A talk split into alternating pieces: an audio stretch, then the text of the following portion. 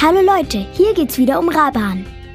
Nach seiner Zeit als fleißiger Schüler und Lehrer ist er Abt im Kloster Fulda geworden. Vielen Menschen war er total wichtig. Sogar Könige, Kaiser und mächtige Kirchenmänner fragten ihn nach seiner Meinung. Raban denkt, schreibt und leitet das Kloster in Fulda. Ungefähr da, wo heute Mitteleuropa ist, war damals das Fränkische Reich. Dort gab es viele Könige, die ziemlich zerstritten waren. Alle versuchten, den klugen Raban auf ihre Seite zu bekommen. Ständig musste er sich auch darum kümmern und hatte nur noch wenig Zeit für die Aufgaben, die er am liebsten machte. Über 20 Jahre ging so sein Leben. Doch irgendwann hatte er genug. Er war müde und wurde krank. Ich war ja nie besonders kräftig, aber nun spüre ich, dass ich bei weitem nicht mehr das bin, was ich einmal war.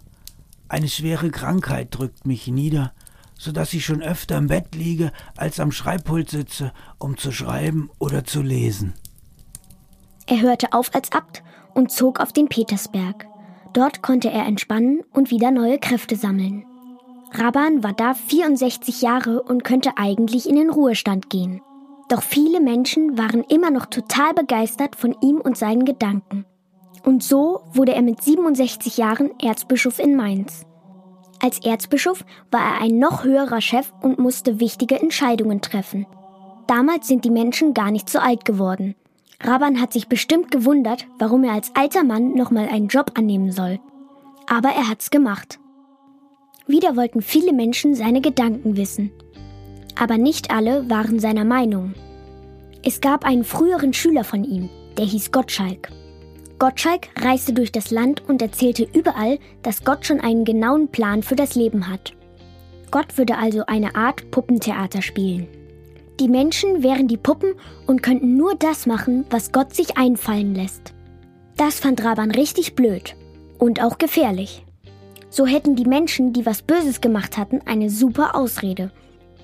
Sie konnten einfach sagen, ich kann ja nichts dafür, das hat Gott so bestimmt, dass ich das Geld klauen sollte.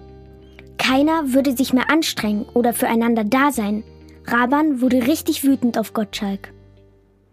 Als ob Gott mit seiner Vorherbestimmung den Menschen dazu zwinge, verloren zu gehen. Welch Frevel! Auf Augustinus beruft er sich. Auf unseren Bruder Augustinus. Wie konnte es nur so weit kommen? Gottschalk, mein lieber Gottschalk. Warum stellt er sich gegen mich?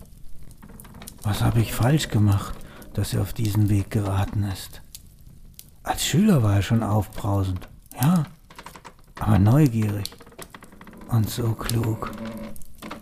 Ach, er spaltet noch das ganze Volk. Die Schwachen werden verzweifeln. Sie werden sagen, was habe ich es nötig, mich für mein Heil und das ewige Leben anzustrengen? Gott ist allmächtig, aber ich muss mich dennoch mühen, um in sein ewiges Reich zu kommen. Gottschalk, warum ist es so weit gekommen? Raban kannte ihn schon lange. Er war ja sein Schüler gewesen und wahrscheinlich ein Schüler, den er sehr mochte. Gottschalk musste zu einem Verhör nach Mainz kommen. Dort sollte er seine Idee erklären. Raban leitete das Treffen. Am Ende wurde Gottschalk verurteilt. Er musste alles, was er aufgeschrieben hatte, verbrennen, wurde ausgepeitscht und kam ins Gefängnis. Dort blieb er bis zu seinem Tod. Ganz schön heftig, was Raban da gemacht hat. Die Forscher konnten auch noch nicht rausfinden, warum Raban so grausam war. Klar, die Zeiten damals waren andere und es wurde schnell mal geprügelt oder auch ins Gefängnis gesteckt. Das kennen wir ja aus verschiedenen Geschichten aus dem Mittelalter. Aber selbst für die Zeit damals muss es ein heftiges Urteil gewesen sein. Puh, schwierige Geschichte. So richtig verstehe ich Raban nicht. Andererseits, wenn ich mir vorstelle, dass ein guter Freund von mir großen Quatsch erzählt und mich auch noch schlecht macht, dann würde ich, glaube ich, auch richtig sauer werden.